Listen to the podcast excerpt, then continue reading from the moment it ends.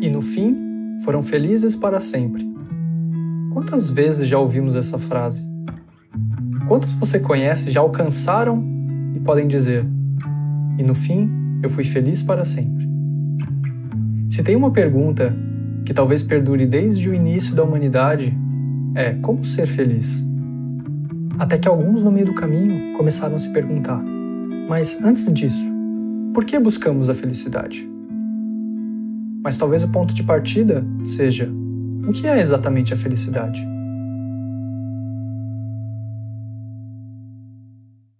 Ser aluno. Ser aluno é ser aluno da própria vida. É buscar aquilo que é invisível, indizível, mas também inevitável. Inevitável porque aquele que busca e não se cansa, logo alcança. E a herança de quem nunca faz é a saudade do que nunca foi.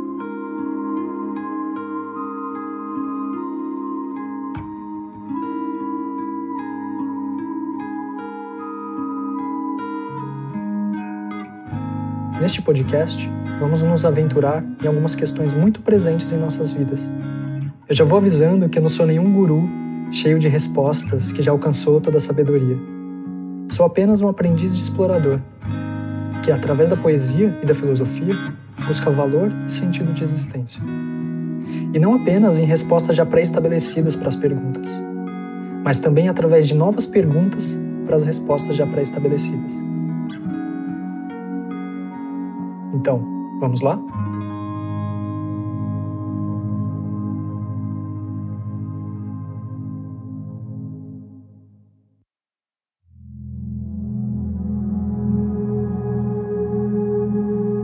Se perguntarmos para qualquer um, você busca ser feliz? Muito provavelmente a maioria dirá algo como: Mas é claro, quem não busca ser feliz? Mas se logo em seguida perguntarmos: e o que é felicidade para você? Eu aposto que muitas das pessoas que na primeira pergunta responderam quase que instantaneamente, nessa já não teriam talvez uma resposta tão rápida. Então, para começarmos essa reflexão, talvez seja importante encontrarmos uma definição que nos agrade para a felicidade. Como ponto de partida, sempre podemos avaliar a etimologia da palavra. Felicidade vem do latim felix, que é aquilo que é fértil, que gera frutos, que é produtivo. Isso pode soar um pouco estranho, mas talvez muitas vezes a gente confunda felicidade com prazer. Tem uma passagem do livro O Profeta, de Khalil Gibran, em que Al-Mustafa, quando é questionado sobre o prazer, ele diz que o prazer é uma canção de liberdade, mas não é a liberdade. É um chamamento profundo para as alturas, mas não é o profundo nem o alto. E ele continua: Nunca ouvistes a história do homem que cavava a própria terra para encontrar raízes e descobrir um tesouro? Eu acho essa passagem tão interessante porque ela pontua claramente uma diferença entre prazer e felicidade. Então, resumindo aqui um pouco a ideia, o prazer seria apenas uma canção, mas que aponta a direção para aquilo que pode nos fazer plenamente felizes. E aquele que deseja realmente conquistar a própria felicidade não deve apenas cantar eu sou feliz, mas sim experienciar e realmente cavar dentro de si para encontrar o grande tesouro da própria felicidade.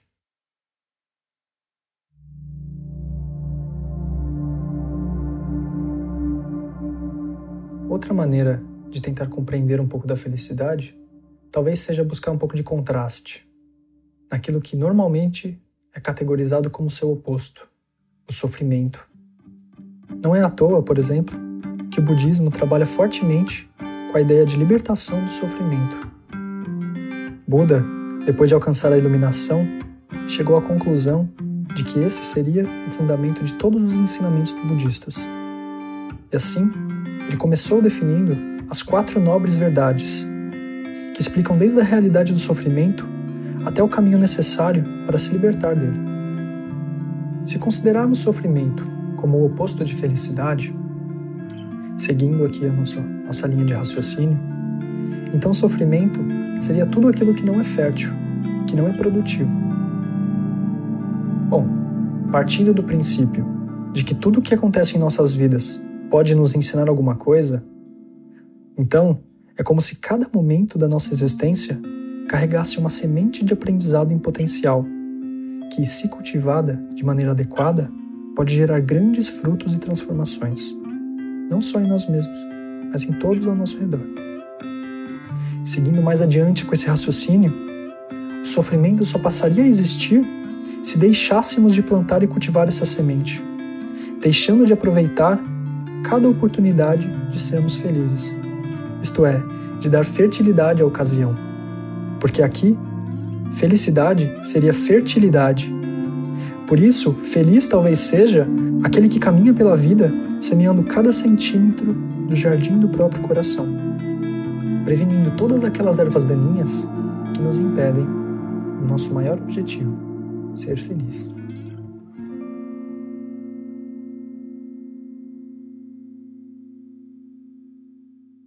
Agora que fundamentamos uma definição para a felicidade, podemos caminhar para a pergunta principal desse episódio. Por que então buscaríamos a felicidade? Para Platão, tudo no universo caminha sentido à unidade. E isso é representado pela ideia do bem. Então, tudo aquilo que é belo aponta e eleva a consciência em direção à união. E muitas outras vertentes espiritualistas e filosóficas pensam de uma maneira bem parecida.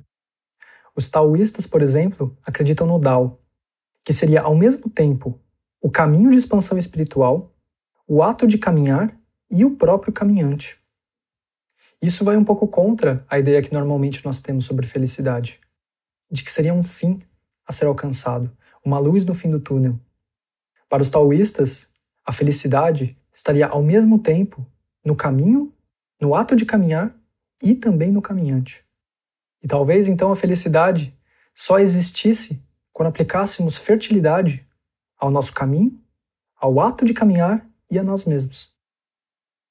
Em termos bem gerais, eles dizem que tudo no universo foi gerado do zero, ou do vazio, que manifestou um e que depois se dividiu em todas as possibilidades. Por isso, o topo da expansão de consciência seria a volta para a unidade, que se interliga também com o vazio, mas isso talvez seja assunto para um outro episódio. Mesmo no Espiritismo de Allan Kardec, se pegarmos o Livro dos Espíritos, que nos diz que a Trindade Universal que constitui a origem de todas as coisas, é formada por Deus, o Espírito, no singular, não no plural, e a matéria. Bom, se existe somente um espírito, e a inteligência é um atributo do espírito, então podemos concluir que o caminho de evolução deveria necessariamente tender a uma espécie de união. União de consciência. Talvez poderíamos até criar um diálogo entre as visões taoísta e espírita, sendo o zero Deus, um talvez fosse o espírito e dois a matéria. E daí surgiriam todas as coisas, com todas as suas variações e especificidades. Agora, concluindo aqui a ideia, o caminho talvez seja partir de humanidade para uma unidade. Se isso for verdade, então a felicidade seria um dos nossos grandes guias, que nos pega pela mão e aponta a direção ao horizonte da união com o todo. Eu me lembro também de uma história que eu ouvi da Lucilena Galvão, em que ela conta que havia um cachorro que corria atrás do próprio rabo. Até que apareceu um segundo cachorro e falou: O que você está fazendo? E o primeiro responde que disseram para ele que a felicidade estava no rabo e que ele tentava de todas as formas alcançar o próprio rabo, porque ele sentia que só assim ele teria ela. E aí o segundo diz: Por que você não faz o seguinte? Caminha para frente que a sua felicidade vai estar sempre atrás de você, te acompanhando. E essa é uma história que talvez resuma um pouco das ideias que falamos aqui hoje. Porque quantas vezes nós nos giramos em círculos procurando respostas, procurando a felicidade atrás de nós, quando na verdade talvez esqueçamos que o caminho é importante, o ato de caminhar e também o caminhante. Caminhante esse que é um poeta da existência, buscando conhecer o universo através de cada uma das suas pinceladas do quadro da vida. E se pararmos para pensar, talvez o universo seja realmente aquele único verso da união. Por isso eu digo: conheça o teu universo e conhecerás o teu verso uno e único, concebido pela tua própria natureza e que aponta o sentido do teu ser. É o verso sagrado e único que dita a grandeza do teu horizonte. E como encontrar esse verso?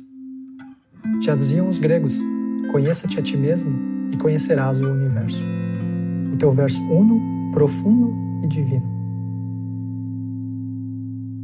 Agora, para encerrar essa pequena reflexão, eu trago um poema do livro Ser Unidade, que inclusive, se você tiver interesse, é só ir lá na nossa página do Instagram, ser.alumo. O poema chama-se Felicidade. Estava dividido. No meu próprio caminho, eu era bifurcação. Mas algo estranho me dizia: teu sentido é contramão. E quem é você? Eu havia perguntado. Sou a impermanência do teu próprio significado, e todo o resto é aparência que resguarda o outro lado. Sou o azul celeste na intimidade do oceano, e a felicidade te investe, pois o teu destino é ser humano.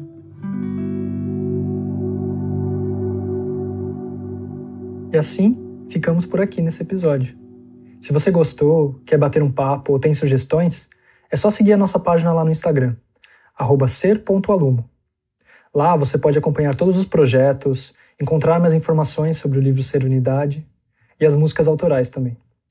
Eu também estou disponibilizando alguns materiais de apoio, com algumas referências que eu usei, caso você queira se aprofundar em algum ponto específico aqui do episódio. Então eu deixo o meu sincero agradecimento por me acompanhar nessa jornada e até o próximo episódio.